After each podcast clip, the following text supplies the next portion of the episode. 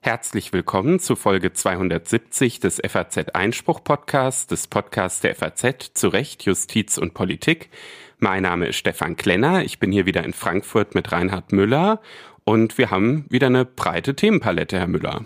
Ja, Kinder, wie die Zeit vergeht, 270 Folgen schon. Heute unter anderem mit dem Thema Dauerbrenner, kann man fast schon sagen, Till Lindemann. Was ist dran, was bleibt, wie sind die Vorwürfe juristisch einzuordnen? Ja, das ist ja eine spannende Frage. Die Staatsanwaltschaft Berlin hat vor zwei Wochen bekannt gegeben, dass das Ermittlungsverfahren eingestellt wurde gegen den Sänger von Rammstein. Und wir werden uns das Ganze sowohl straf- als auch presserechtlich genauer ansehen. Danach sind Sie mit Angelika Nussberger verabredet. Da geht's auch um ein Dauerthema, nämlich das des Oligarchen. Den Begriff gibt's seit Aristoteles und er ist weiterhin aktuell. Die Verbindung von Reichtum und Macht insbesondere in östlichen Gefilden, aber durchaus kann man diskutieren, was das für Probleme auch bei uns gibt. Jedenfalls hat der Europäische Gerichtshof die erste Instanz sozusagen ein interessantes Urteil gefällt. Das ist ja auch ein rechtsstaatliches Problem, wie man mit Leuten umgeht, die auf Listen, Sanktionslisten geraten und was für Voraussetzungen da bestehen. Anschließend gibt es dann ein Interview mit äh, Katrin Groh zum Cum-Ex-Untersuchungsausschuss, den es bisher noch nicht gibt. Die Union möchte den gerne im Bundestag eingesetzt wissen. Die Ampelmehrheit hat das aber abgelehnt.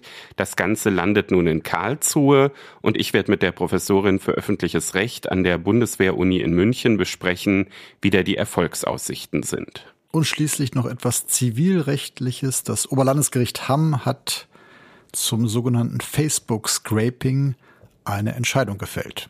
Ja, und ganz zum Schluss gibt's dann auch noch eine Hörerfrage, diesmal sogar mit zwei Fragen und einen Hinweis auf unseren nächsten Podcast mit Publikum in Heidelberg, auch wie man sich dafür anmelden kann. Es lohnt sich also bis zum Schluss dabei ja, zu bleiben. Eine große Halle muss gefüllt werden. Das so, wird sehr spannend. So ist es. Ja, wir kommen nun zum Fall Lindemann. Der hat zahlreiche Medien beschäftigt. Es geht um den Vorwurf des Machtmissbrauchs, aber auch juristisch spezifizierter darum, dass Frauen, die natürlich erstmal freiwillig auf seine Konzerte gegangen sind, dort aber angesprochen wurden und sozusagen gefügig gemacht wurden und sozusagen zu sexuellen Handlungen gezwungen worden sein sollen. Die Staatsanwaltschaft Berlin hat allerdings kürzlich bekannt gegeben, dass sie nach umfangreichen Ermittlungen diese einstellt. Ja, genau. Wir werden uns heute das quasi aus zwei Perspektiven angucken. Einmal aus der strafrechtlichen, wo wie gesagt diese Einstellung des Ermittlungsverfahrens steht. Und dann gab es aber auch presserechtlich eine ganze Reihe von Auseinandersetzungen. Erste Gerichtsentscheidungen sind auch schon veröffentlicht. Da kann man sagen, ist es ein sehr gemischtes Bild. Es gab durchaus beachtenswerte juristische Erfolge von Herrn Lindemann. Er hat aber auch Niederlagen hinnehmen müssen. Wir werden beides gleich betrachten. Beim Strafrecht hat die Staatsanwaltschaft Berlin die Ermittlungen eingestellt. Interessant war zum Beispiel, dass ja trotz umfangreicher Berichterstattung und trotz Aufrufen an betroffene Frauen, sich zu melden, keine der Frauen der potenziellen Opfer selbst zur Staatsanwaltschaft gegangen ist. Und das war auch ein Grund dafür, dass man die Vorwürfe nicht näher spezifizieren konnte. Es ist ja so, dass die Staatsanwaltschaft in einem solchen Fall darauf angewiesen ist, die Vorwürfe zu konkretisieren, also genau zu gucken, wie ist das, was geschehen ist, eigentlich mit dem Strafgesetzbuch irgendwie in Verbindung zu bringen. Und hier wurde einmal natürlich nach direkten Zeuginnen geguckt. Es wurde dann schon auch versucht, an die Journalisten heranzutreten, die ja über die Vorwürfe gegen äh, Lindemann berichtet hatten. Da standen ja mehrere ähm, Vorwürfe im Raum. Einmal gab es den Vorwurf sexueller Handlungen an Frauen gegen deren Willen, dann den Vorwurf willensbeeinflussende Substanzen, also sogenannte K.O.-Tropfen. Und es stand sogar auch im Raum, ob er gegenüber minderjährigen Sexualpartnerinnen ein Machtgefälle ausgenutzt habe. Ja, all diese Vorwürfe konnte die Staatsanwaltschaft eben nicht ähm, erhärten. Weil Wobei man sagen muss, vielleicht noch konkretisieren, es ist ja keine Strafanzeige der Opfer erforderlich. Die Staatsanwaltschaft ist dazu verpflichtet, bei einem Verbrechen wie der Vergewaltigung erst recht zu ermitteln. Und das hat sie aber eben getan. Sie hat äh, die Medienberichte ausgewertet oder die Vorwürfe, die medial verbreitet wurden, ausgewertet und hat ermittelt, kam dann, konnte aber die Vorwürfe nicht konkretisieren. Auch den Vorwurf eben oder, oder hat eben nichts Strafbares gefunden, wie den Vorwurf, dass Frauen gezielt angesprochen worden seien und dann eben für Partys ausgesucht wurden. Ja, zwei Dinge waren dafür, glaube ich, ziemlich maßgeblich. Zum einen war es eben so, dass sich die Journalisten ja auch auf das Zeugnisverweigerungsrecht berufen können. Genau, um ihre Quellen zu schützen. Das steht ihnen zu. Und zum anderen ist es so, wenn man eben nicht direkt mit Betroffenen spricht, ist es sehr schwierig, äh, die Glaubwürdigkeit mutmaßlicher Geschädigter und die Glaubhaftigkeit, da differenzieren wir Juristen ja, ähm, der Angaben zu überprüfen. Und das alles hat dann am Ende dazu geführt, dass das eben eingestellt wurde. Wobei man hinzufügen muss, das ist jetzt kein Freispruch. Es ist aber auch geschehen, die Einstellung nach äh, umfangreicher Auswertung der bisherigen Anhaltspunkte. Man kann also davon ausgehen, dass die Staatsanwaltschaft sich auch nicht dem Verdacht aussetzen wollte, hier nachlässig ermittelt zu haben. Denkbar ist natürlich schon, dass die Ermittlungen wieder aufgenommen werden, vielleicht auch gerade wegen der Einstellung, aber äh, der Sachverhalt ist aus Sicht der Berliner Staatsanwaltschaft jetzt erstmal ausermittelt. Das heißt, kein Verdacht mehr gegen Lindemann. Ja, ich fand auffällig, dass Sie dann in der Presseerklärung, wo Sie sich ja dann damit beschäftigt haben und auch äh, die Einstellung der Ermittlungen erklärt haben, dann schon allerdings sehr genau mit der Kette der Hinweise, die es gab, äh, der Vorwürfe auseinandergesetzt hatten. Es gab ja zum Beispiel ein YouTube-Video, was wirklich bei den Rammstein-Afterpartys äh, passiert von einer Schauspielerin. Und ähm, die hatte berichtet, Lindemann habe Frauen eben gezielt für Sexpartys nach den Konzerten aussuchen lassen. Was per se noch nicht strafbar ist. So ist es, solange nichts gegen den Willen der Frauen geschieht. Und ja, die Staatsanwaltschaft schreibt eben, diese Schauspielerin sei in den Vernehmungen zu unkonkret geblieben, habe kein eigenes Erleben strafrechtlich relevanter Vorwürfe schildern können und die Personen, die sie als mögliche Zeugin benannte, seien ebenfalls nicht identifizierbar gewesen oder hätten nichts strafrechtlich Relevantes schildern können. So ging es ja auch schon den litauischen Behörden, die das erste Ermittlungsverfahren eingeleitet haben, beziehungsweise dem Verdacht nachgegangen sind, dass da Sexualstraftaten passiert sind bei einem Konzert von Rammstein dort. Und auch dort ist es nicht weitergegangen, das Ermittlungsverfahren, also dort wurde schon die Einleitung eines Ermittlungsverfahrens abgelehnt nach Vorermittlungen. Das heißt, und das ist der Stand jetzt, es gab da noch einen Bericht im Spiegel, wo ähm, Lindemann vorgeworfen wurde, er habe mit einer 15-Jährigen Sex gehabt. Aber auch das ist per se nicht strafbar.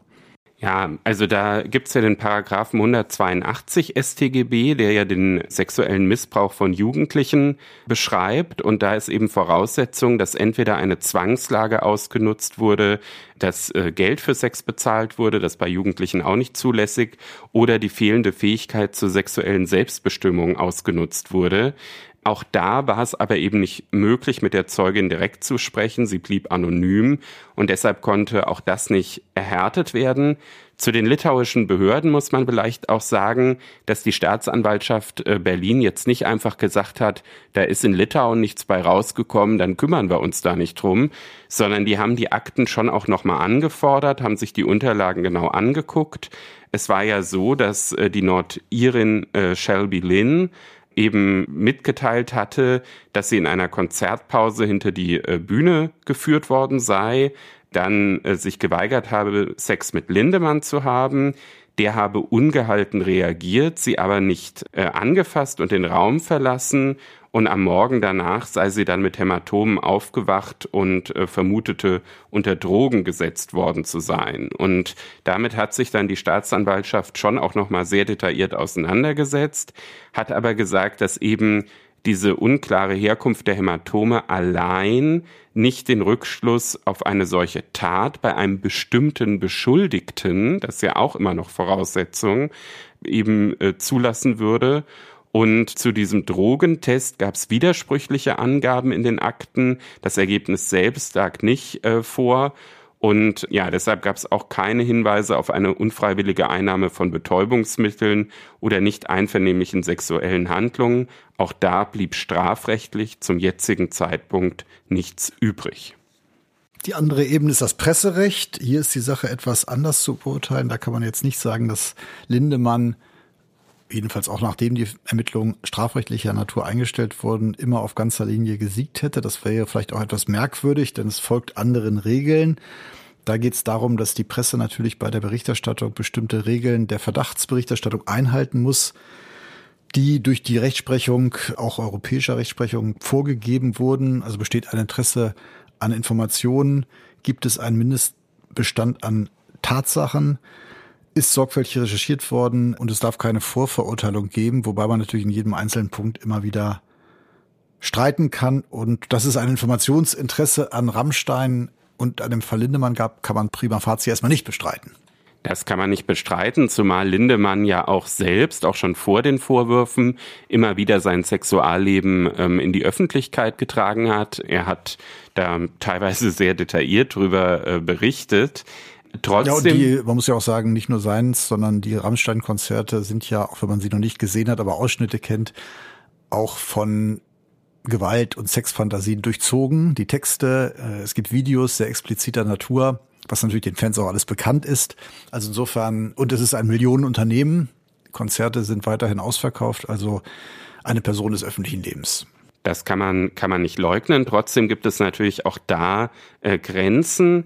Der Hauptstreitpunkt in den juristischen Auseinandersetzungen zwischen Lindemann und den verschiedenen Medien war jetzt aber vor allem immer der Punkt Mindestbestand an Tatsachen für bestimmte Behauptungen.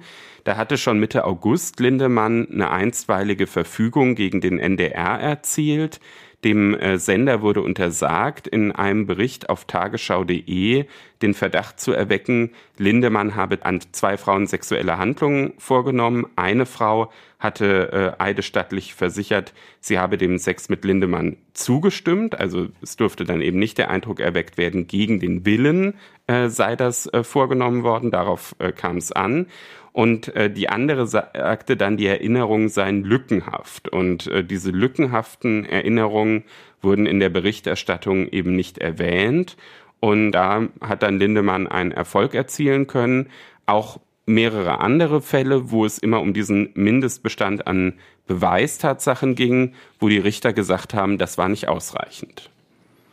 Ja, interessant ist ja auch, dass die Anwälte Lindemanns äh, kürzlich sogar einen Antrag zurückgezogen haben. Äh, es gab den Vorwurf oder die Petition Keine Bühne für Rammstein der Organisation Kampakt und da hieß es, die Rammstein-Konzerte müssen abgesagt werden, Berlin darf nicht zum Ort für sexuellen Missbrauch werden, wir feiern keine Täter, was ja schon ein expliziter Bezug auf strafrechtliche Vorwürfe ist. Und gleichwohl hat äh, das Landgericht Berlin gesagt, vorläufig jedenfalls, das sei noch eine zulässige Meinungsäußerung.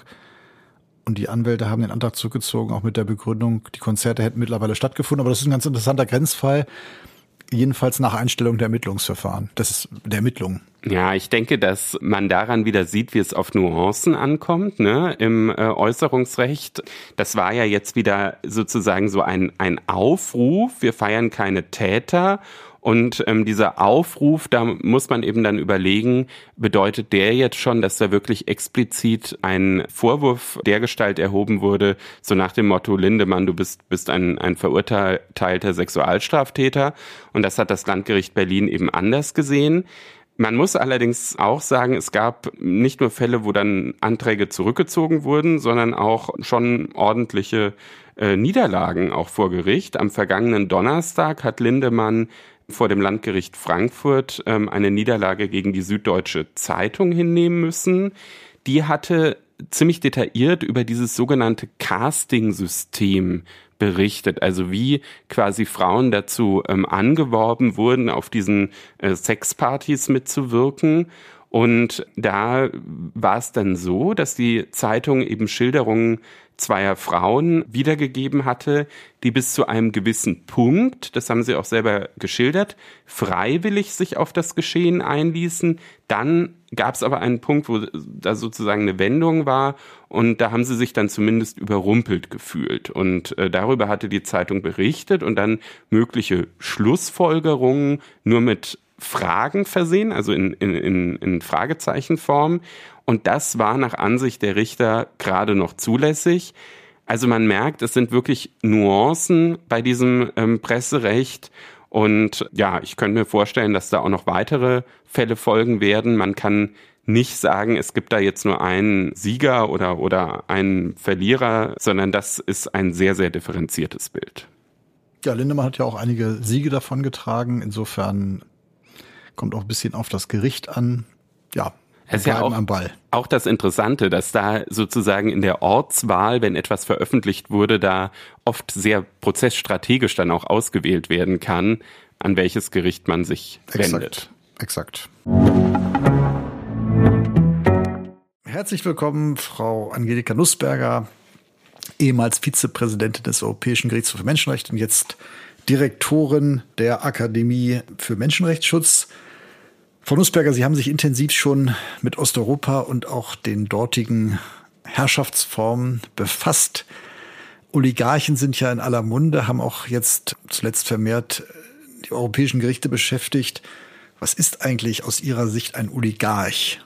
Ein Oligarch ist ein Phänomen, kann man fast sagen, äh, in den Gesellschaften nach 1990 äh, in Osteuropa, dass sich dadurch auszeichnet, dass äh, sehr viel verschiedene Formen von Macht in den Händen einzelner Personen konzentriert werden. Also die Macht aufgrund von großen Industriebetrieben bei wichtigen Infrastrukturprojekten, gleichzeitig Medienmacht, gleichzeitig die Nähe zu denjenigen, die die staatliche Macht in der Hand haben oder zum Teil sind die Oligarchen auch selbst am Hebel der Macht. Also wir haben hier äh, das Phänomen von erstaunlicher Machtkonzentration, das es nicht nur in Osteuropa gibt, sondern wir, glaube ich, allgemein sehr deutlich beobachten können. Aber aufgrund dieser Ausgangssituation in Osteuropa, dass es eben zuvor keine, in Anführungszeichen, kapitalistische Eigentumsverteilung gab und dann alles, was da war, sehr schnell verteilt wurde und eben in sehr wenige Hände kam, haben wir in Osteuropa dieses Phänomen der Oligarchen in besonderer Weise. Das heißt, Berlusconi könnte man auch mit Fug und Recht als Oligarchen bezeichnen, aber er hat sich in einem etablierten kapitalistischen System nach oben gearbeitet und dort Macht und Reichtum angehäuft.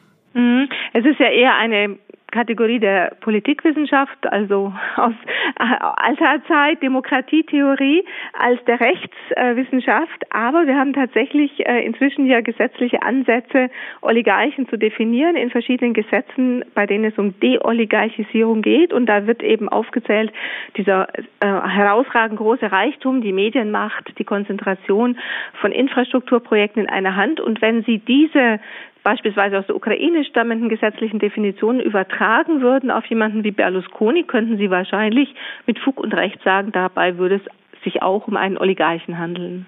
Und die Ukraine zum Beispiel, die ja auch gewisserweise offenbar ja Vorbild für andere Länder war, wie hat die das Problem begriffen, beziehungsweise wie geht die gegen Oligarchen vor auf dieser neuen gesetzlichen Grundlage?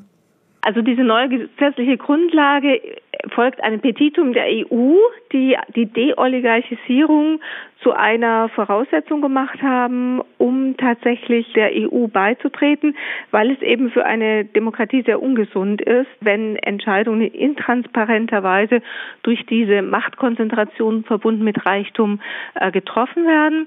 Und äh, dieses Gesetz der Ukraine kann man, glaube ich, nicht so bezeichnen, dass es eine Lösung des Problems darstellt. Es ist eher ein Versuch einer Lösung, das im Moment in großer äh, Diskussion auch ist, wie gut dieser Versuch ist. Man versucht, man hat dort den Ansatz, zu registrieren, also ein Register aufzubauen, in dem man einträgt, wer Oligarch ist, nach bestimmten Kriterien, eben nach bestimmten gesetzlichen Definitionen und dann entsprechende Konsequenzen zu ziehen und den registrierten Personen in gewisser Weise Rechte zu entziehen, ihre Rechte einzuschränken, ihre Kommunikation transparent zu machen. Und dieses gesetzliche Modell ist eben ein Versuch, diesem Phänomen Herr zu werden, das sich an Grundsätzen der Rechtsstaatlichkeit und der Menschenrechte stößt und deshalb eben im Moment sehr stark in der Diskussion ist. Die Ukraine hat das Gesetz zwar in Kraft gesetzt, aber sie hat dieses Register nie aufgebaut und auch noch niemanden entsprechend registriert. Es ist quasi so ein eingefrorener Zustand im Moment und es wird sich mit großer Vehemenz als Problem stellen in dem Moment, in dem der Krieg zu Ende ist und man diese gesellschaftlichen Fragen klären muss im Prinzip kann man auch sagen, es müsste jetzt schon einer weitergehenden Lösung zugeführt worden werden, als es mit dem gegenwärtigen Gesetz erreicht wird. Halten Sie denn die Ukraine in ihrem derzeitigen Zustand für eine ausreichend starke rechtsstaatliche Demokratie, dass so eine Registrierung und darauf folgende eventuelle Sanktionen auch in einem rechtsstaatlichen Kontext erfolgen können. Das heißt, effektiver Rechtsschutz gegen eine Registrierung, verhältnismäßige Sanktionierung von Oligarchentum etc. Ja, also das war eine Forderung beispielsweise der Venedig-Kommission des Europarats beim Rechtsschutz und bei der Verhältnismäßigkeit hier noch deutliche Schranken einzubauen. Aber ganz grundsätzlich war dieses Modell nicht für äh, gut befunden worden. Also selbst mit derartigen zusätzlichen Garantien würde es sehr schwierig sein, da zu gerechten Lösungen zu kommen. Ob die Ukraine im gegenwärtigen Zustand äh, in der Lage ist, diese Rechtsstaatspostulate einzulösen, ist, glaube ich, die große Frage, die sich im Moment viele stellen. Die Ukraine zeigt sehr viel guten Willen, aber sie hat ein schwieriges Erbe, wie alle zugeben, und sie ist in einer Kriegssituation. Äh, da muss man eben auch fragen, wie viel kann man ad hoc verlangen, äh, wie viel muss man einfach auch auf die lange Bank nicht schieben, aber mit einer gewissen Geduld angehen. Also es wäre, glaube ich, naiv anzunehmen, dass Probleme, die sich über drei Jahrzehnte angehäuft haben, nun nur mit gutem Willen in sehr schneller Zeit lösbar wären. Die EU-Kommissionspräsidentin Ursula von der Leyen hat das ukrainische Gesetz letztes Jahr erst als kühnes Gesetz bezeichnet, das den Griff der Oligarchen auf das wirtschaftliche, politische und öffentliche Leben brechen kann. Das wiederum hat Georgien zum Anlass genommen, das Gesetz praktisch zu kopieren. Was ist daraus geworden? Ja, also auch hier kann ich eben nur aus der Perspektive der Venedig-Kommission sprechen, die äh, diese Gesetze und auch die Gesetzeskopien äh, analysiert hat und die das überhaupt keinen empfehlenswerten Weg fand, weil gerade die Kopie in Georgien in einem anderen Hintergrund, in einem Land, in dem es vor allem zwei Oligarchen gibt, sehr leicht missbraucht wird was könnte man sagen, der Missbrauch ist schon auf die Stirn des Gesetzes geschrieben. Also das schien keine wirklich gute Idee zu sein, so anzusetzen. Und die Einschätzung von Frau von der Leyen kam eben aus einem ersten Blick auf das Gesetz ohne weitergehende Analyse. Und da schien es eben so, dass da zumindest mal ein innovativer Weg versucht wird, äh, um etwas zu tun. Aber der zweite Blick zeigt dann, dass man, glaube ich, noch weiter nachdenken muss und dass auch die traditionellen äh, Vorgehensweisen hier ähm, Abhilfe zu schaffen, beispielsweise Finanzierungen von politischen Parteien zu begrenzen äh, und dergleichen Maßnahmen vorzunehmen, Geldwäschemaßnahmen, Maßnahmen gegen Medienkonzentration, dass das vielleicht sich doch auf die lange Sicht als der tragfähigere Weg erweisen wird. Und die Missbrauchsgefahr sehen Sie beim derzeitigen Modell daran, dass das auch ein Mittel sein kann, um die Opposition niederzuhalten? Ganz genau. Diese Konstruktionen auch in der Ukraine und in Georgien laufen darauf hinaus, dass die gegenwärtigen Präsidenten de jure oder de facto entscheiden können, wer in dieses Register kommt oder nicht in dieses Register kommt, auch wenn da Mechanismen vorgeschaltet sind, Selektionsmechanismen, aber letzt Entscheidungsrecht oder Einfluss haben dann jeweils die äh, Spitzen der Exekutive und damit können sie natürlich verhindern, dass diejenigen, die die Oppositionsparteien finanzieren, und dann als Oligarchen verstanden werden, äh, dass die weiter eine Opposition stärken. Und das ist ja nun genau das Gegenteil von dem, was man eigentlich will, dass eben eine Demokratie aus eigenen Kräften funktioniert und nicht mit diesen Hintergrundfinanzierungen oder mit diesen Hintergrundhebeln, die da angesetzt werden. Äh, das Europäische Gericht, sozusagen der unteren Instanz, hat ja jetzt eine Entscheidung im Fall des Oligarchen, wenn man so will, Popjanski oder mutmaßlichen Oligarchen getroffen, wenn man das so überfliegt oder könnte man prima Fazit zum Eindruck kommen, äh, man kann von der EU sanktioniert werden als russischer Oligarch, also als Teil des Wirtschaftslebens des Aggressors in dem Ukraine-Krieg, ohne weitere Voraussetzungen. Man muss nur Geschäftsführer oder was nicht, CEO eines Konzerns sein, der sozusagen Putins und damit auch die militärische Macht am, Lauf, Macht am Laufen hält. Das scheint so ein bisschen der Tenor zu sein, oder? Ja, das würde ich auch so sehen, weil das Gericht ja äh, diese, diese Kategorie oder diese Voraussetzung, äh, die von der EU da gebildet worden ist, mit führende Geschäftsleute getrennt interpretiert hat von sonstigen tatsächlichen Einflussmöglichkeiten oder Nähe zum Kreml, sondern wirklich in dieser Kategorie darauf abstellt, ob die Leute führende Geschäftsleute sind in einer Sparte der Wirtschaft, die eben für äh, das, die Gesamtwirtschaft von essentieller Bedeutung ist. Und äh, damit haben sie schon ein sehr weitgehendes Sanktionsinstrumentarium gegen eben jene Oligarchen äh, in Russland äh, geschaffen, also jetzt in der Interpretation von dem Europäischen Gericht. Genau, das erscheint ja trotzdem rechtsstaatlich fragwürdig, weil man sozusagen keine besondere Tathandlung mehr voraussetzt, sondern im Grunde genau die wirtschaftliche Macht ausreichen lässt, ohne weitere Nachweise, ohne weitere Beweisführung. Das ist jetzt zwar der Gesetzgeber und wenn der EuGH das dann auch letztlich bestätigt, ist es sozusagen recht, aber ist es individualrechtlich nicht auch fragwürdig? Also aus Sicht des Einzelnen, der genau, also sozusagen für eine berufliche Eigenschaft in einem Aggressorstaat bestraft wird? Also ohne Nachweis würde ich jetzt nicht sagen, weil das EU-Gericht ja durchaus sich damit befasst hat, wie die Beweislage ist und da ja auch dann differenziert hat, wenn eben nicht nachweisbar war, dass jemand äh, diese entsprechende Stellung hatte, wie beispielsweise bei der Mutter von Prigozhin ja einmal, dass dann eben auch äh, die entsprechenden Sanktionen für rechtswidrig erklärt und aufgehoben worden sind.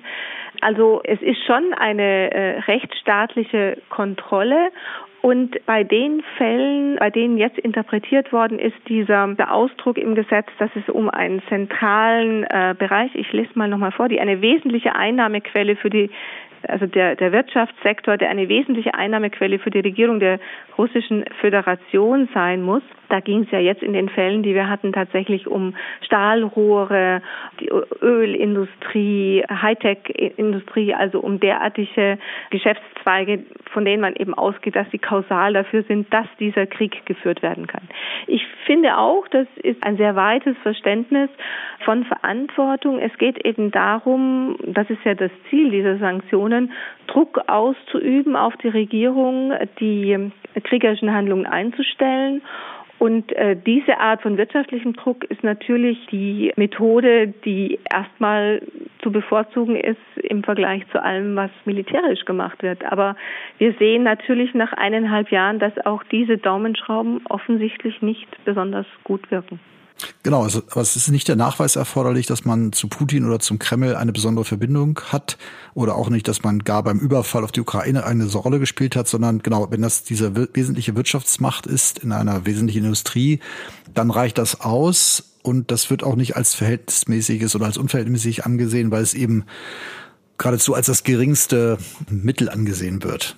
Ja, also bei der äh, Verhältnismäßigkeit geht das Europäische Gericht vor allem eben darauf ein, dass diese Maßnahmen äh, keine ähm, Enteignungen darstellen, sondern dass es sich Einfrierungen eben um sozusagen ein ja Freezing um ein Einfrieren handelt und dass sie auch immer wieder überprüft werden, dass sie nicht ein für alle Mal äh, erlassen werden und da sehen Sie dann damit sehen Sie dann die Verhältnismäßigkeit gewahrt. Also man muss schon sehen, es sind ja Punkte A bis G die hier die äh, vorgesehen, also eine ganze Reihe von verschiedenen Möglichkeiten, unter welchen welche Kriterien vorgesehen sind, um dann sanktioniert zu werden. Und da gibt es natürlich auch diese Kriterien der besonderen Nähe oder der äh, unmittelbaren Beteiligung und Verantwortung an dem, was ähm, auf der Krim oder in den okkupierten Gebieten äh, geschieht. Aber wir haben eben diese letzte Kategorie, diese offene Wirtschaftskategorie, von denen, die das System gewissermaßen mit allgemeinen Mitteln äh, unterstützen. Umgekehrt aber gedacht in der Vorstellung, wenn sie wegfielen, würde das System nicht so funktionieren können, wie es, funktioniert. Also es ist natürlich keine Schuld in dem Sinn, aber es ist eine, eine Kausalität, die da mitgedacht wird. Und die aber vom Gericht interessanterweise eben nicht äh, im Einzelnen analysiert wird, ob dieser Druck, der hier vermutet wird, dass er ausgeübt werden könne, ob er tatsächlich ausgeübt wird, das wird nicht geprüft und lässt sich vielleicht auch schwer prüfen. Haben Sie den Eindruck, Stichwort Druck und Überprüfbarkeit, aus Ihrer Kenntnis der Lage, dass generell diese Sanktionen wirken? Also in Russland war ich jetzt auch schon länger nicht mehr. Das ist ja auch nicht so einfach, äh, dort zu sein. Was ich so gehört habe, wirken die Sanktionen nicht so intensiv, wie man es vielleicht erwarten, vermuten würde oder wie man es am Anfang auch vermutet hat. Hier sind wir natürlich mit Einzelfällen von besonders reichen Leuten befasst. Aber wenn man sich anschaut, diese äh, statistischen Daten zu ihren Vermögen und dann eben die aktuellen Zahlen guckt, jetzt nach eineinhalb Jahren Sanktionen, dann sind diese Vermögen, wie es scheint, nicht geringer geworden. Und es könnte ja auch der gegenteilige Effekt eintreten, dass die Oligarchen sich dann eher wieder an den Kreml binden. Also äh, die Erwartung ist ja sozusagen auch letztlich, man schwächt das wirtschaftliche Regime, aber vielleicht lösen die sich auch oder sehen ein, dass das ein Unrechtsregime ist oder ein völkerrechtswidriger Angriffskrieg. Es könnte natürlich auch dazu führen, dass man ein Zusammenschweißen bewirkt. Also das hat einer auch vorgetragen, der sagte, dass es eben eine vollkommen fehlgeleitete Maßnahme sei, weil sie ja quasi diejenigen, die bereit wären, im Ausland weiterzuarbeiten, wieder in die Hände des Kreml, Kreml zurückbringen würde.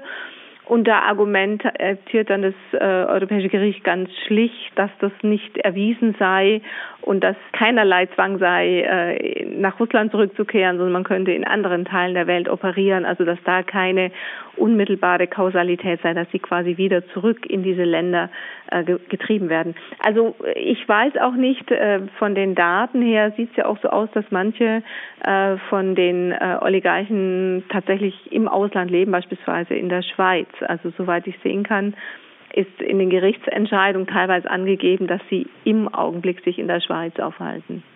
Und wenn man den Blick nochmal weitet und sich die Gesamtlage anguckt, Völkerrechtsbruch und Reaktion darauf, politisch, wirtschaftlich, militärisch, wie ist Ihr Eindruck, was die gesamte Lage angeht? Führt das zu einem Ende im Sinne des Völkerrechts?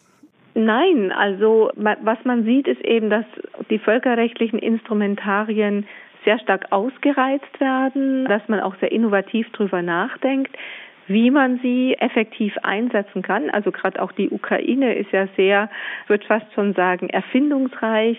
Prozesse anzustrengen, um beispielsweise über die Genozidkonvention, äh, um an den IGH zu kommen und ähm, und jetzt das, was wir gerade besprechen, dieses Sanktionsregime äh, versucht man ja auch in rechtsstaatliches Denken einzupassen.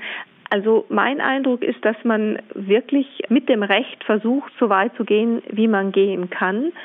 Nur klar, das äh, Scheitern äh, sieht man eben auch bei, bei vielen verschiedenen Maßnahmen, wie jetzt auch die äh, Möglichkeit Sicherheitsrat, was eben nicht hier wirken kann. Es ist im Moment, würde ich eher sagen, eine Phase, in der alle völkerrechtlichen Möglichkeiten auf die Probe gestellt werden und geprüft werden. Und äh, es sind ja noch viele Verfahren anhängig und es wird über ein Ad-hoc-Tribunal für Strafbarkeit, äh, strafrechtliche Verantwortung nachgedacht. Also da sind wir noch nicht am Ende und gegenwärtig würde ich sagen, ist das Völkerrecht lebendig wie nie, weil man eben versucht, alles auszuschöpfen, was man finden kann. Ich meinte ein Ende im Sinne des Völkerrechts mit, glauben Sie, dass der Völkerrechtsbruch geheilt werden kann? Nach jetzigem Stand, also dass man sozusagen auch territorial Genau, das eine wäre strafrechtlich natürlich, aber auch territorial diesen, diese Verletzung der territorialen Integrität und Souveränität der Ukraine letztlich heilen kann? Ja, da muss ich leider sagen, das wird natürlich auch von dem Konflikt, äh, von dem Ausgang des Konflikts mit abhängen.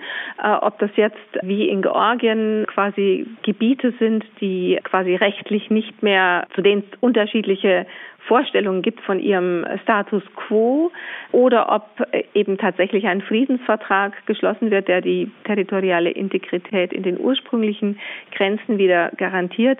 Würde ein Vertrag geschlossen, der die Gebietsgewinne der Russischen Föderation zuschlägt, und das natürlich unter Zwang gegen die ähm, Ukraine, dann wäre das auch schon ein sehr großes Problem für das Völkerrecht, weil eigentlich so ein Vertrag gar nicht wirken kann, weil so ein, ein unter Zwang geschlossener Vertrag eigentlich null und nichtig wäre. Also so ein Vertrag ist eigentlich völkerrechtlich gar nicht äh, denkbar.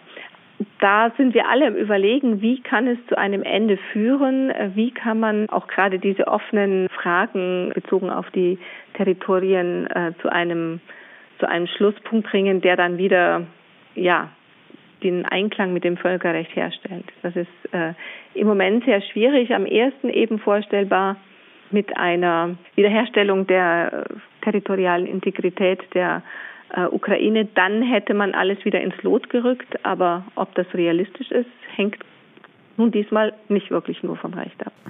Ganz herzlichen Dank, Frau Lusberger. Ja, sehr gern. Das Bundesverfassungsgericht muss sich in den kommenden Monaten damit befassen, ob die Unionsfraktion einen Anspruch auf Einrichtung eines Untersuchungsausschusses zum politischen Geschehen rund um die Cum-Ex-Geschäfte der Warburg Bank hat. Dabei geht es unter anderem darum, ob Bundeskanzler Scholz in seiner Zeit als Hamburger Bürgermeister Einfluss auf die Haltung des Finanzamts zu Steuerrückerstattungen der Bank genommen hat. Der Antrag auf Einrichtung des Untersuchungsausschusses war vor der Sommerpause von der Ampelmehrheit im Bundestag abgelehnt worden. Nun hat die Unionsfraktion ein Organstreitverfahren in Karlsruhe beantragt. Über die Erfolgsaussichten dieses Verfahrens und die Befugnisse von Untersuchungsausschüssen spreche ich nun mit Katrin Kroh. Sie ist Professorin für öffentliches Recht an der Universität der Bundeswehr in München und kommentiert im von Münch-Kunig Grundgesetzkommentar den Artikel 44, also jene Verfassungsnorm, die sich mit der Einrichtung von Untersuchungsausschüssen beschäftigt. Guten Morgen, Frau Professor Kroh. Guten Morgen, Herr Klenner, und danke, dass ich dabei sein darf. Ja, wir fangen vielleicht einfach mal bei den Basics an. Warum sieht das Grundgesetz denn überhaupt Untersuchungsausschüsse vor? Man könnte ja erstmal vielleicht denken, die Justiz kann diese Rolle auch übernehmen. Die Justiz äh, kann die Rolle nicht übernehmen, weil die Justiz rechtlich prüft und das Untersuchungsrecht des Parlaments ist ein Parlamentsrecht das äh, einen politischen Zweck und keinen rechtlichen Zweck erfüllen soll.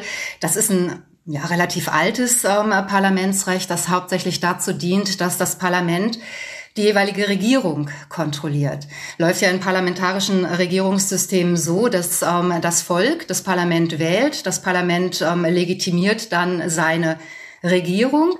Die Regierung ist dem Parlament verantwortlich und darf deswegen auch durch das Parlament kontrolliert werden. Das ist der Sinn, dass es äh, Untersuchungsrechte in den Verfassungen parlamentarischer Demokratien gibt. Was darf denn so ein Untersuchungsausschuss? Oh, da darf erstmal alles Mögliche.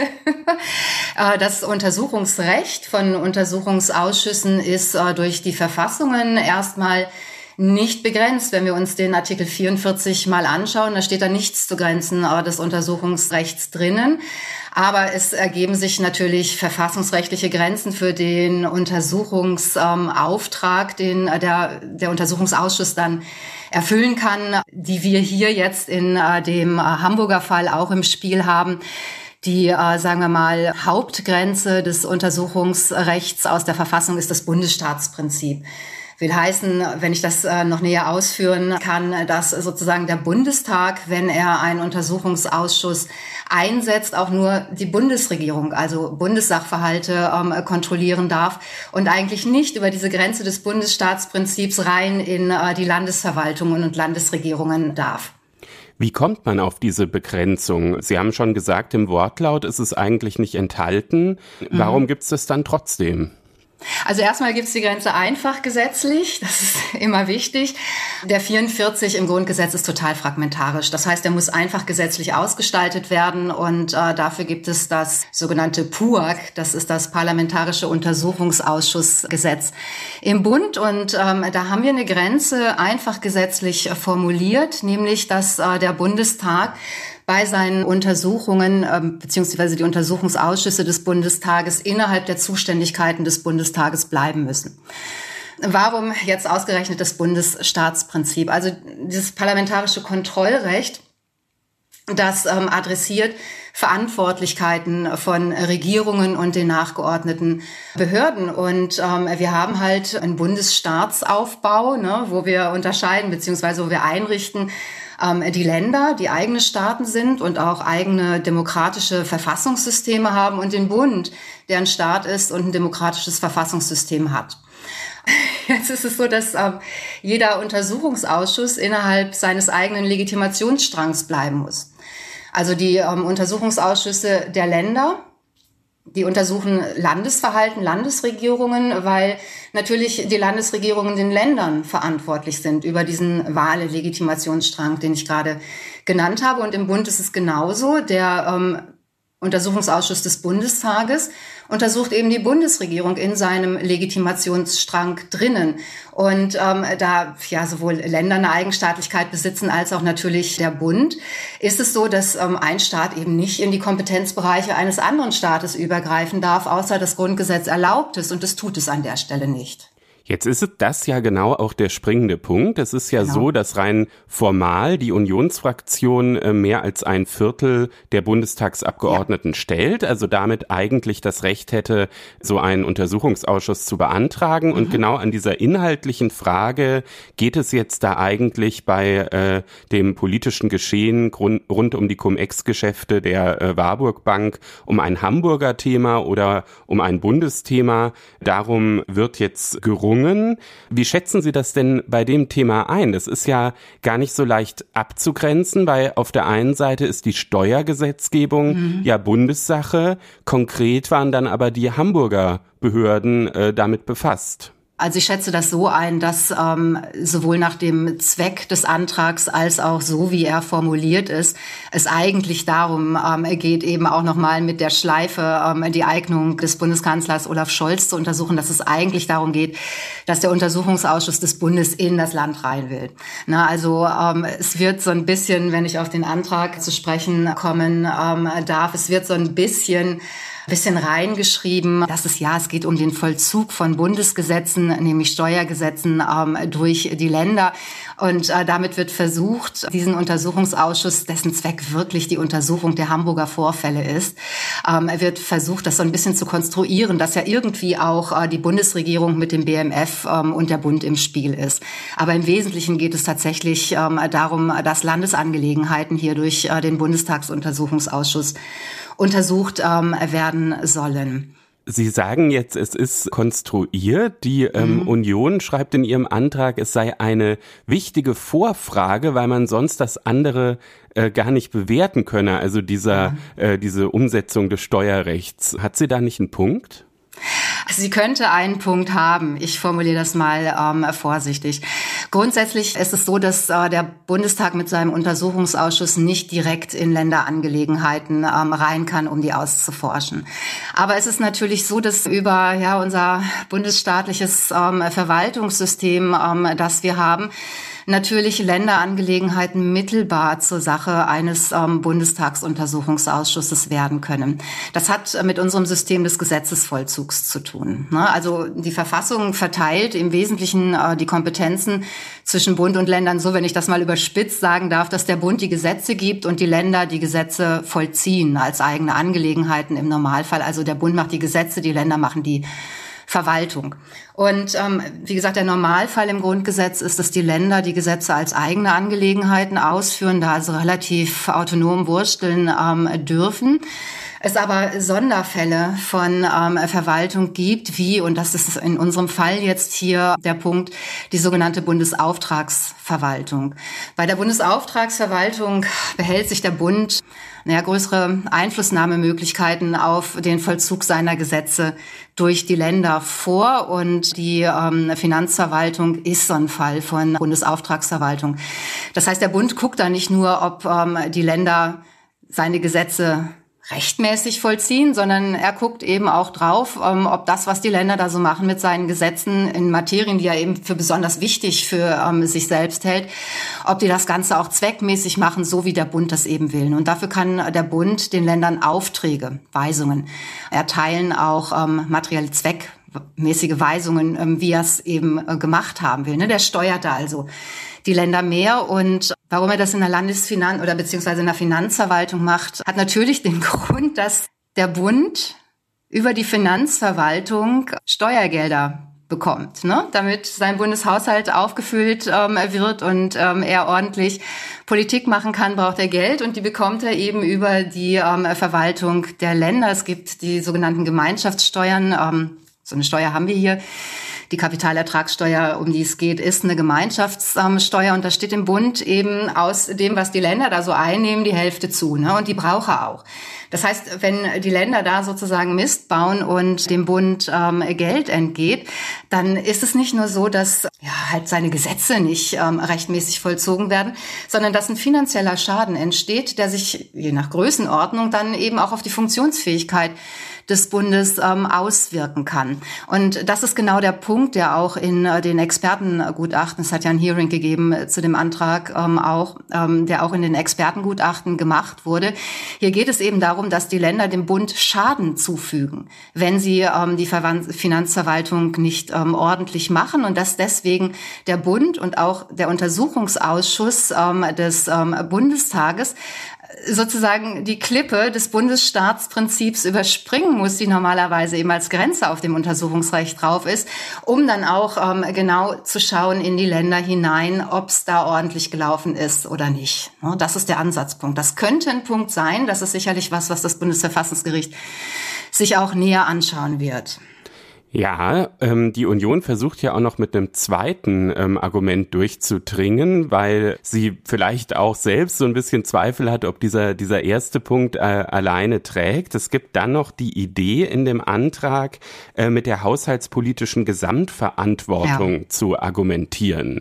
Ja. Ähm, das, äh, die haushaltspolitische äh, Gesamtverantwortung, das äh, Budgetrecht, das ist ja quasi das Königsrecht des mhm. äh, Parlaments und diese Rechtsfigur der haushaltspolitischen politischen Gesamtverantwortung wurde ja vom Bundesverfassungsgericht entwickelt, mhm. um vor allem auch Finanzbeschlüsse der EU durch den Bundestag äh, prüfen zu lassen.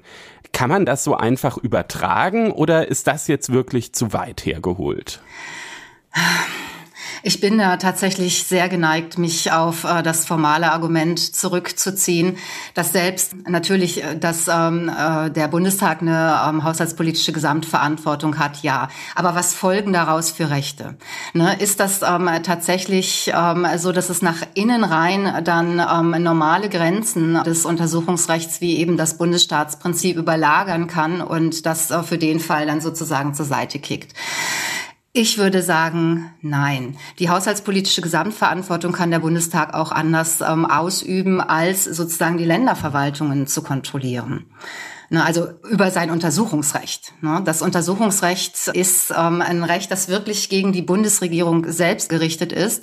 Und das darf den Bundestag nicht sozusagen zu so Überinstanz machen, ähm, dass in diesem Sonderfall eben seine haushaltspolitischen Gesamtverantwortung es ihm ermöglicht, in ähm, Ländersachverhalte direkt über sein Untersuchungsrecht reinzukommen. Okay, dann merke ich, da sind Sie ein bisschen skeptisch. Äh, dann mhm. versuche ich es mal mit dem dritten Punkt, äh, den die Union da noch in ihren Antrag äh, geschrieben hat. Und zwar knüpfen die so ein bisschen an die Doppel- beziehungsweise sogar Dreifachrolle von Olaf Scholz an. Der war mhm. ja erst Bürgermeister in Hamburg, als diese Cum-Ex-Vorgänge bei der Warburg Bank passiert sind. Dann als die Aufklärung anfing, da war er schon Bundespolitiker, unter anderem Bundesfinanzminister unter Angela Merkel, hat da auch so ein bisschen eine, na, ich sag mal, zumindest nicht ganz geschmeidige Figur äh, in der Aufklärung gemacht, so kann man das äh, vielleicht sagen. Und jetzt ist er, ist er Bundeskanzler und da steht ja natürlich auch die Frage, ob äh, der Bundestag ihm sozusagen vertraut, äh, wie er mit dieser Aufklärung umgeht.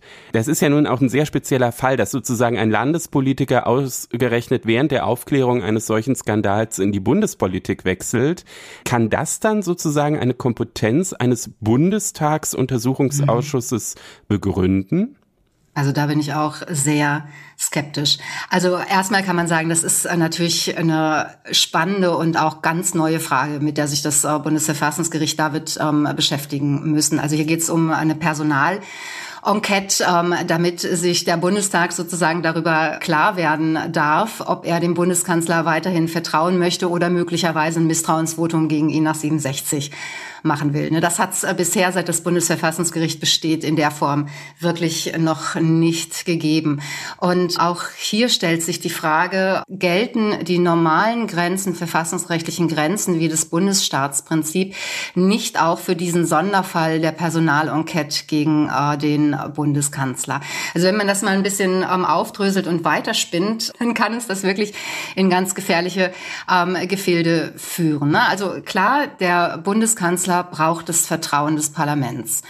Und dieser Begriff Vertrauen, das ist natürlich ein politischer Begriff, der rechtlich nicht justiziabel ist. Der ist unglaublich diffus. Also mein Vertrauen gegen oder für den Bundeskanzler, das kann aus, auf allem Möglichen beruhen. Das kann auf Privatangelegenheiten des Bundeskanzlers beruhen. Das äh, kann auf Vorverhalten des Bundeskanzlers ähm, in seinen Landesämtern oder anderen politischen Ämtern beruhen. Das kann auf der derzeitigen Amtsführung des ähm, Bundeskanzlers beruhen. Das ist ganz klar. Nur ist ähm, halt fraglich, ob aus diesem diesem weiten, total diffusen ähm, Begriff des Vertrauens ein Untersuchungsrecht für Untersuchungsausschüsse sich ähm, ergibt, dieses alles Mögliche eben untersuchen zu dürfen und dann eben auch in die Landesangelegenheiten reinzukommen, in die es sonst eben nicht kommt. Und da würde ich auch sagen, also man äh, kann mehrere Meinungen dazu natürlich vertreten, nämlich einmal, dass es bei dem Vertrauen beziehungsweise bei dem, was äh, der Untersuchungsausschuss ähm, untersuchen darf, eben nur um die Amtsperson Olaf Scholz als Bundeskanzler geht und nicht um das, was er mal irgendwann als ähm, als erster Bürgermeister von Hamburg oder als Finanzminister gemacht hat. Dann kann man natürlich sagen, ähm, ja, aber sagen wir mal so, ähm, die Eintrittskarte in die Spitzenpolitik im Bund ist in der Regel ein ähm, Amt äh, im Land. Und natürlich beruht das äh, Vertrauen in die Amtsführung des Bundeskanzlers auch darauf, was der früher im, im, im Land so gemacht beziehungsweise ähm, verbockt hat. Und dann kann man noch weitergehen, wenn Vertrauen wirklich alles Mögliche ist, eben auch Privatverhalten, dann müsste man ja auch quasi dieses Privatverhalten über einen Untersuchungsausschuss ähm, untersuchen dürfen. Und auch da würde ich mich wieder formal auf die verfassungsrechtlichen Grenzen ähm, des Untersuchungsrechts des Bundestages zurückziehen. Der untersucht Fehlverhalten der Bundesregierung beziehungsweise Fehlverhalten des Bundeskanzlers als Bundeskanzler und darf nicht, das sagt eben das Bundesstaatsprinzip, darf nicht in Landesangelegenheiten ähm, rein. Und wenn man jetzt sagen ähm, würde, klar, das Vorverhalten von Olaf Scholz in Hamburg ist natürlich ähm, ein Tatbestand, der Vertrauen entweder schafft oder ähm, aufhebt, ähm, dann wird man sozusagen dieses Bundesstaatsprinzip auch an der Stelle kippen und sagen, ja, dann dürfen die auch ähm, im Land natürlich ähm, untersuchen, was da gelaufen ist, obwohl das mit ähm, dem Amt des Bundeskanzlers, das Scholz jetzt ausübt, überhaupt nichts zu tun hat. Ja, ich verstehe da total Ihre Skepsis, weil natürlich in der Tat die Gefahr besteht, ähm, dass es dann sehr, sehr schwer ist, die äh, konkreten Grenzen auszumachen. Ich habe dann aber mal versucht, so ein bisschen diese konkreten Grenzen, die jetzt schon gelten, zu verstehen und äh, die Leitentscheidung des Bundesverfassungsgerichts zu diesem ganzen Thema Untersuchungsausschüsse, die ist mittlerweile schon 36 Jahre alt. Ja. Ähm, da geht, ging es damals um die neue Heimat. Da äh, äh ging es um, um äh, Vorgänge rund um äh, dieses Unternehmen Neue Heimat. Und da war auch umstritten, ob der äh, Bundestag das eben untersuchen darf oder nicht. Und das Bundesverfassungsgericht hat am Ende damals gesagt, ja, da darf untersucht werden, weil die Gesamtheit mehrerer mehrerer Anknüpfungspunkte dafür spreche. Da habe ich mir so gedacht, also das ist jetzt aber wirklich diffus. Gesamtheit mehrerer Anknüpfungspunkte, also besonders konturenscharf ist das nicht. Nein, ist es nicht. Ähm, aber Gesamtheit mehrerer Anknüpfungspunkte kann ja nicht bedeuten, ähm, dass ich jetzt zwei Dinge sind äh, hier in dem Fall auffahre und die sich sozusagen so potenzieren, dass die letztlich ähm, das Bundesstaatsprinzip ähm, aushebeln, das ja doch eine klar umrissene Grenze für für Untersuchungsausschüsse des Bundes ist. Also heißt, ne, ich ähm, ziehe die Eignung des Bundeskanzlers rein, die sich aus seinem Vorverhalten im Land ergibt, wunderbar. Plus, ähm, ich sage noch, wir haben hier einen Sonderfall der Bundesauftragsverwaltung, nämlich die Finanzverwaltung, die dem Bund ähm, Schaden eintragen kann, wenn die nicht richtig läuft. Diese beiden Gründe, die potenzieren sich jetzt dazu, dass, da, dass ich über die Hürde des Bundesstaatsprinzips drüber komme. Also sozusagen so eine mathematische Rechnung ähm, da aufmache, um Verfassungsprinzip auszuhebeln, das ähm, halte ich für für nicht, sagen wir mal, zielführend. Ja, das kann ich verstehen. Es ist allerdings so, dass ich mich so ein bisschen gefragt habe, ob nicht die Staatspraxis in den letzten Jahren ohnehin diese sehr klare Grenze eigentlich schon so ein bisschen verwischt hat. Ähm, ich will einen konkreten Punkt nennen. Es gab ja die rechtsextreme äh, Terrorgruppe NSU und dazu gab es auf Bundesebene zwei Untersuchungsausschüsse und in den Landesparlamenten acht Untersuchungsausschüsse. Die haben sich teilweise mit wirklich identischen Vorgängen befasst. Ging ja auch um die um dieselben Taten dieser äh, Terrorgruppe. Hat da nicht eigentlich die Staatspraxis längst diese Grenzen, die das Bundesverfassungsgericht versucht hat zu ziehen, schon verwischt? Mhm.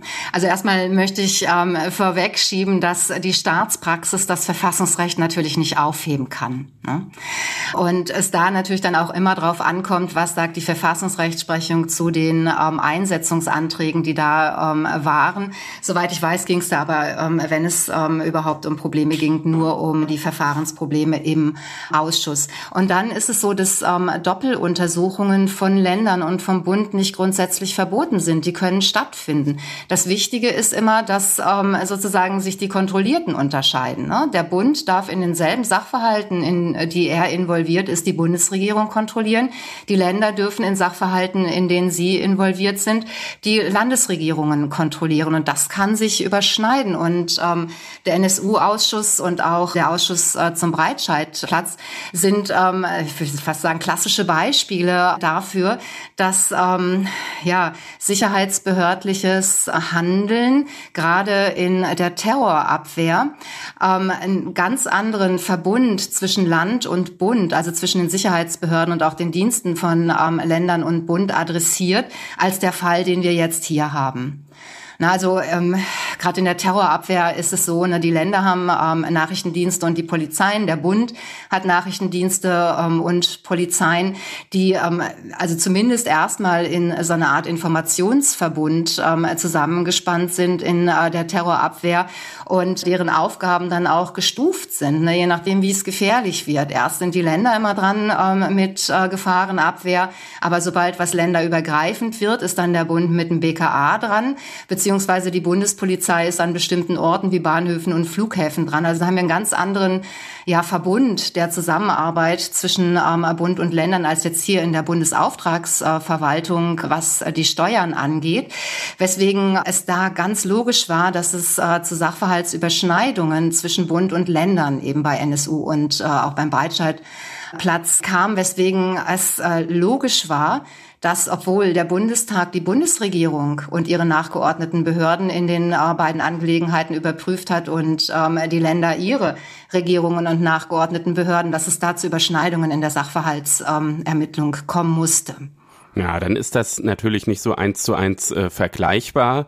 Trotzdem, Sie haben vorhin gesagt, das Bundesverfassungsgericht wird da schon auch ein bisschen Neuland betreten, insbesondere bezüglich äh, dieser Doppelrolle ähm, des Bundeskanzlers.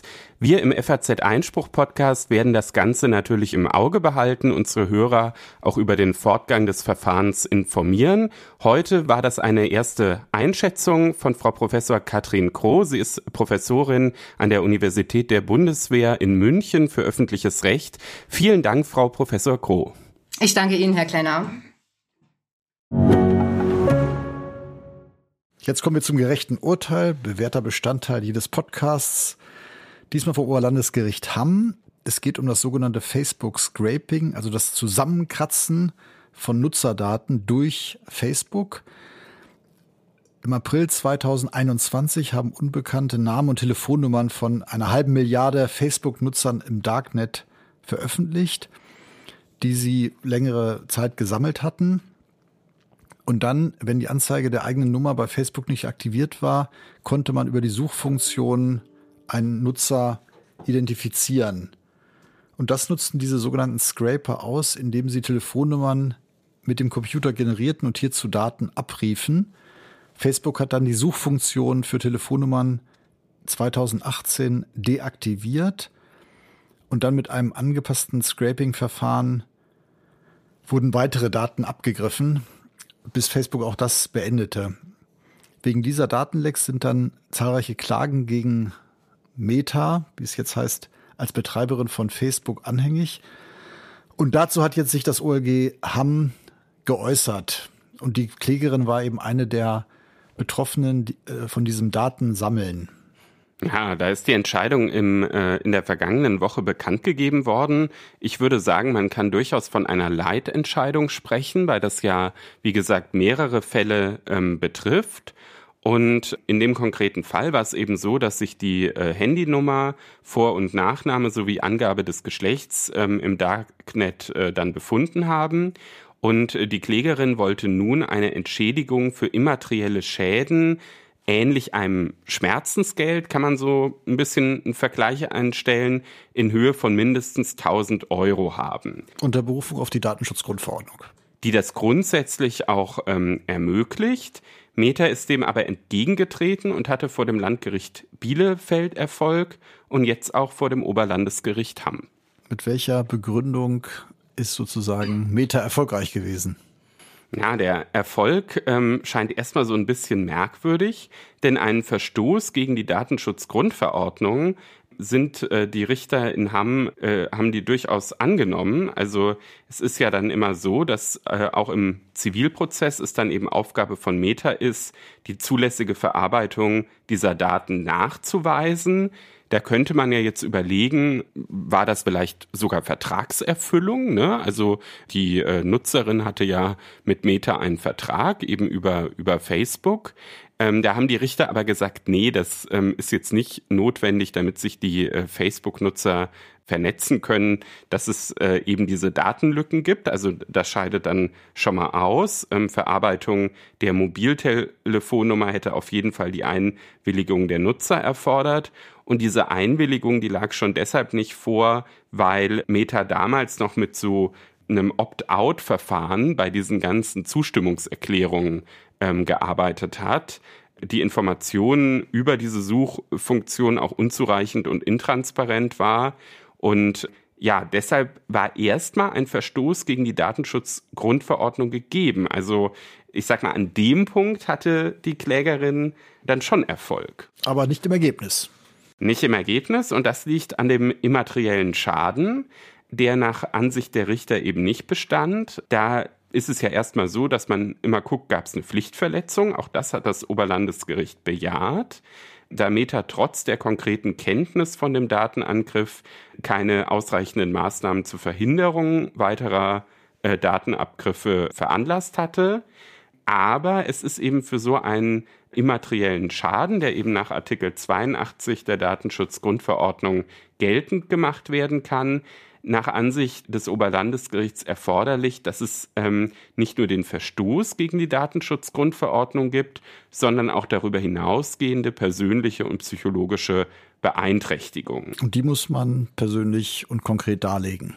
Richtig. Was ja eine hohe Anforderung ist, weil die Klägerin ja gesagt hat, Kontrollverlust, beobachtet werden, Hilflosigkeit, Gefühl der Angst, aber nicht konkret genug offensichtlich oder nicht individuell genug. Ja, das war halt so ein Vortrag, der in ganz vielen Schriftsätzen äh, zu lesen war. Das ist ja oft bei Massenverfahren der Fall, dass dann sozusagen immer dieselben Schilderungen zu lesen sind.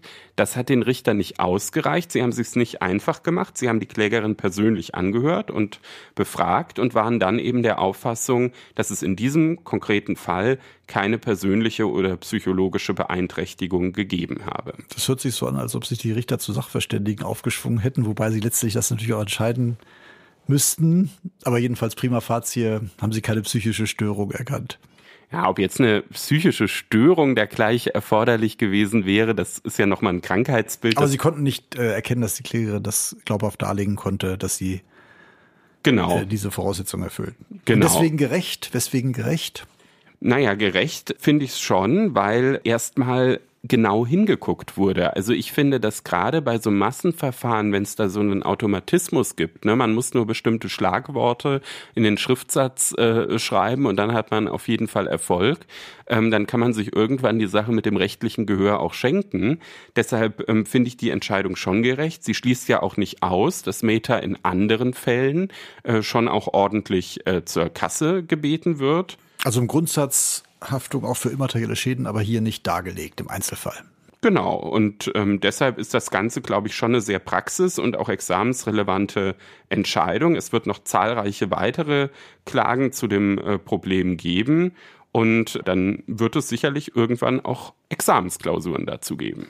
Wunderbar, und deswegen sind wir ja auch hier. Nicht nur deswegen, aber auch. vielen Dank. Wir kommen jetzt zur Hörerfrage die ja auch oft Bestandteil unserer Sendung ist. Sie wird jetzt eingespielt und zwar von unserem Stammhörer Dominik Dirnberger. Hier seine Frage. Grüß Gott, Herr Dr. Klenner. Mein Name ist Dominik Dirnberger, Sozialpädagoge und Student des Wirtschaftsrechts an der FOM in München. Ich habe zwei Fragen. Die erste Frage betrifft die letzte Podcast-Folge und hier speziell das Thema Hubert Aiwanger. Es hieß, dass die Flugblätter in seiner Schultasche gefunden wurden. Und da ja auch schulrechtliche Aspekte geprüft wurden, stelle ich mir die Frage, inwieweit Taschenkontrollen in einer Schule denn überhaupt zulässig sind. Die zweite Frage betrifft ein Thema, das schon etwas länger zurückliegt. Und zwar beziehe ich mich hier auf den FAZ-Artikel vom 1.8. diesen Jahres. Wissing lässt Regress gegen Scheuer prüfen. Und da stelle ich mir die Frage, inwieweit an dieser Prüfung von Regressansprüchen gegenüber dem ehemaligen Bundesverkehrsminister juristisches Fleisch dran ist. Es wird ja behauptet, es ist purer Populismus. Und da stelle ich mir jetzt die Frage, inwieweit ist es möglich, Minister, Bundesminister oder Landesminister für Fehlverhalten zur Verantwortung zu ziehen, beziehungsweise zum Schadenersatz heranzuziehen, insbesondere wenn sie sich persönlich nicht bereichert haben. Vielen Dank. Herr Klenner, Sie sind jetzt der Experte und haben die beiden Fragen von Herrn Dirnberger nicht nur gehört, sondern auch schon nach Antworten gesucht. Was ist das Ergebnis? Ja, es waren ja zwei Fragen. Die erste Frage hatte ja nochmal mit dem Fall Aiwanger zu tun. Und da habe ich sozusagen wieder meinen Dauerkontakt, kann man mittlerweile sagen, zum bayerischen äh, Kultusministerium natürlich herangezogen, habe da nachgefragt, mir auch die entsprechenden Rechtsverordnungen angeguckt. Man muss erst mal sagen, Durchsuchungen wie in der Strafprozessordnung waren natürlich nach bayerischem äh, Schulrecht weder zur Schulzeit von Hubert Aiwanger zulässig, noch sind sie es heute. Paragraph 23 Absatz 2 Bayerische Schulordnung untersagt allerdings das Mitbringen und Mitführen von gefährlichen Gegenständen sowie von sonstigen Gegenständen, die den Unterricht oder die Ordnung der Schule stören. Da ist sicherlich ein antisemitisches Hetzblatt äh, von erfasst und die Norm enthält zudem die Befugnis, derartige Gegenstände dann auch sicherzustellen. So, also die Sicherstellung, die ist legitimiert. Ähm, das, was heute in diesem Paragraph 23.2 Bayerische Schulordnung steht, war damals in einer anderen Rechtsverordnung in ähnlicher Weise auch schon enthalten. Aber nun ging es ja dem Hörer vor allem um die Durchsuchung. Und da ist es eben so, dass die äh, Kontrolle des Inhalts von Schultaschen entweder mit Einwilligung des betroffenen Schülers oder auch durch den Schüler selbst, also er kann quasi selber seine Schultasche durchsuchen, in Anwesenheit des Lehrers zulässig ist. Aber das heißt, er muss sie durchsuchen. Er muss sie entweder selber durchsuchen oder er gibt dem Lehrer die Einwilligung. Genau, wobei er zur Einwilligung ja nicht verpflichtet werden kann. Also sozusagen, wenn die Voraussetzungen vorliegen und der Lehrer anwesend ist, muss er selbst durchsuchen. Sonst wäre ja die Möglichkeit, dass er das verweigert, dann kann nicht durchsucht werden. Wenn er es verweigern würde, dann könnte nicht durchsucht werden. Auch genau. nicht, wenn der Verdacht besteht, eine Bombe in der Tasche zu haben. Ja, also, also irgendwann kommen wir dann sicherlich auch in einen Punkt, dass man das auslegen muss, aber das sind erstmal die, äh, die Grundsätze, nach denen Herr Dirnberger ja gefragt hat. Man muss aber auch sagen, wir wissen jetzt gar nicht, ob es beim Fall Aiwanger so war oder nicht. Ne? Also ob nun in diesem Fall ähm, Hubert Aiwanger das selber durchsucht hat und die Lehrer nur dabei waren oder ob er eine Einwilligung gegeben hat, das wissen wir nicht. Nach, äh, wenn man sich diesen, die Antworten auf den 25 Fragenkatalog von Markus Söder anschaut, dann ist es so, dass eben die Öffnung der Schultasche im Schulsekretariat stattgefunden hat, in Anwesenheit von Schulpersonal. An Details kann sich also Aiwanger nicht erinnern. Also ob das damals diese Durchsuchung rechtlich zulässig war oder nicht, darauf will ja der Hörer hinaus, das kann man nicht mit absoluter Sicherheit sagen. zweite Frage? Gab es eine zweite Frage, genau. Und die ließe sich jetzt sehr umfangreich beantworten, würde aber das Zeitfenster äh, für unsere Hörerfrage sprengen. Also Hintergrund ist ja, dass Bundesverkehrsminister Scheuer trotz eines laufenden Gerichtsverfahrens vor dem EuGH damals langfristige Verträge mit verschiedenen Unternehmen zur Einführung der Pkw-Maut unterzeichnet hatte. Nachdem der EuGH dann die Mautpläne stoppte, verständigten sich Bund und Betreibergesellschaften ja auf einen Vergleich, dass der Bund 243 Millionen Euro an die Betreibergesellschaften zahlen muss. Weil es diesen Vergleich gibt, das vielleicht in aller Kürze, scheidet schon mal ein Amtshaftungsfall aus und dann stellt sich eben die Frage. Kann, persönlich haften kann. Genau, genau. Kann der Bund irgendwie Regress nehmen? Und ja, das ist tatsächlich ziemlich komplex. Ich sag mal so, die meisten ähm, in der Rechtswissenschaft sagen eher nicht. Ein Grund dafür ist auch, dass im Bundesministergesetz keine entsprechende Rechtsgrundlage vorhanden ist. Und wer das genau wissen will, dem empfehle ich Einspruch exklusiv von Professor Jörg Philipp Terhechte vom 11.